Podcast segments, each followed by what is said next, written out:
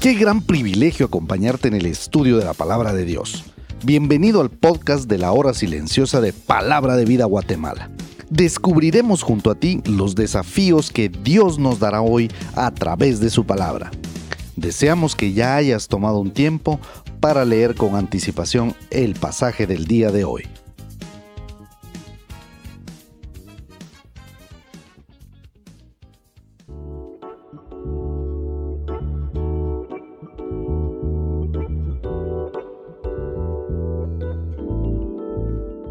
Muy buenos días, qué privilegio es nuevamente encontrarme con ustedes en el estudio de la palabra de Dios.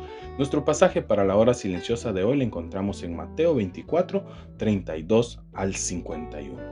La higuera era un árbol frutal común en Israel. Es mencionado muchas veces en el Antiguo Testamento como una descripción de la abundancia de la tierra.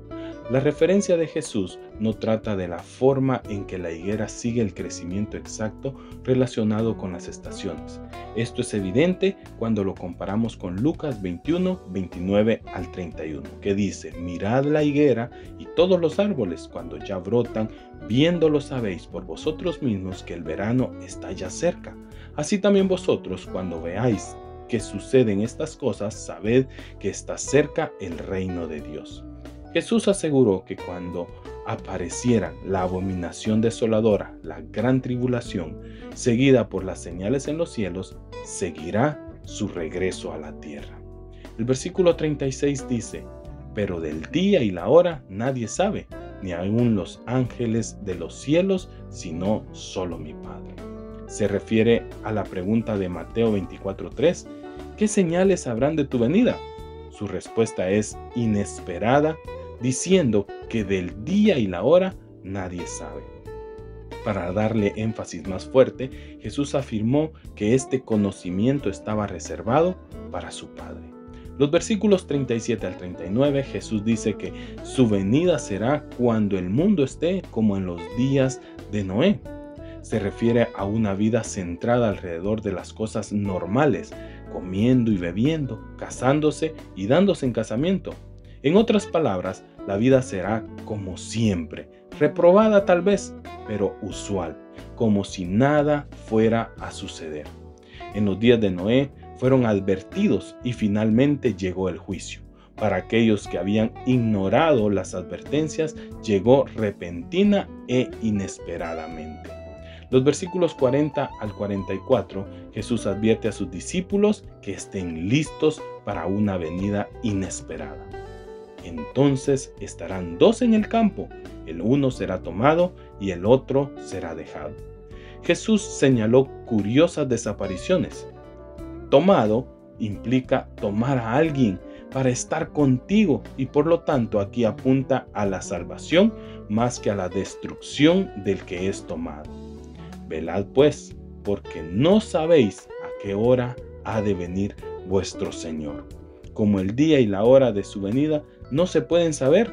Los seguidores de Jesús debemos estar en guardia constante por su venida. Dos secciones que parecen contradecirse una con la otra.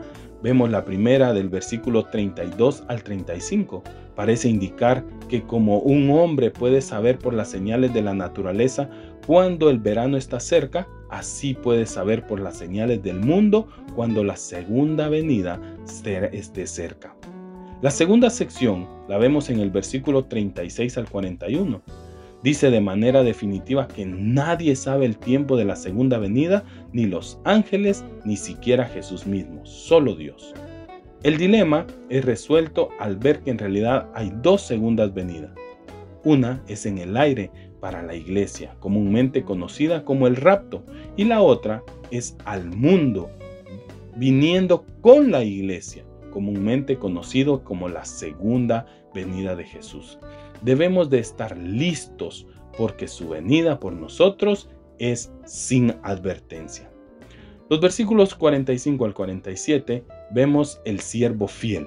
Jesús nos dijo que debemos seguir adelante con diligencia mientras el Señor no está.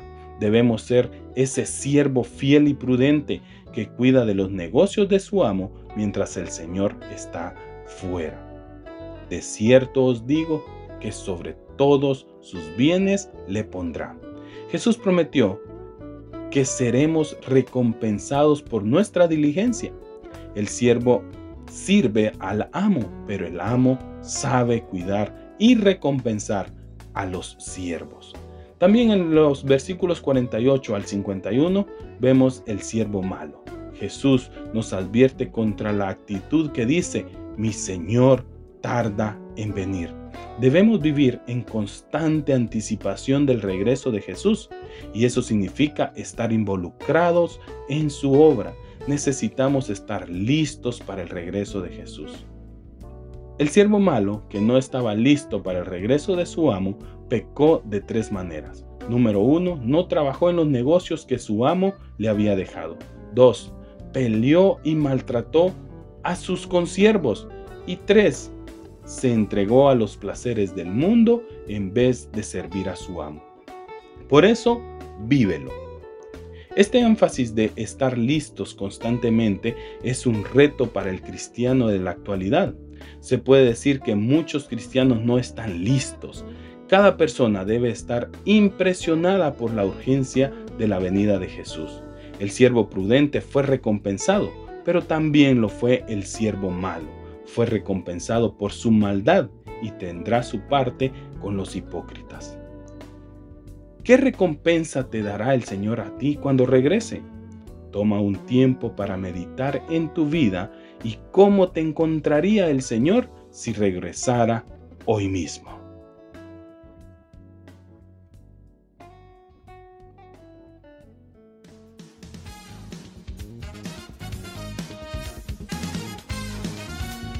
Es emocionante saber los tesoros que Dios tiene en su palabra para nosotros. Ayuda a tus amigos a que descubran la voluntad de Dios para su vida. Comparte este podcast con ellos. No olvides seguirnos en nuestras redes sociales.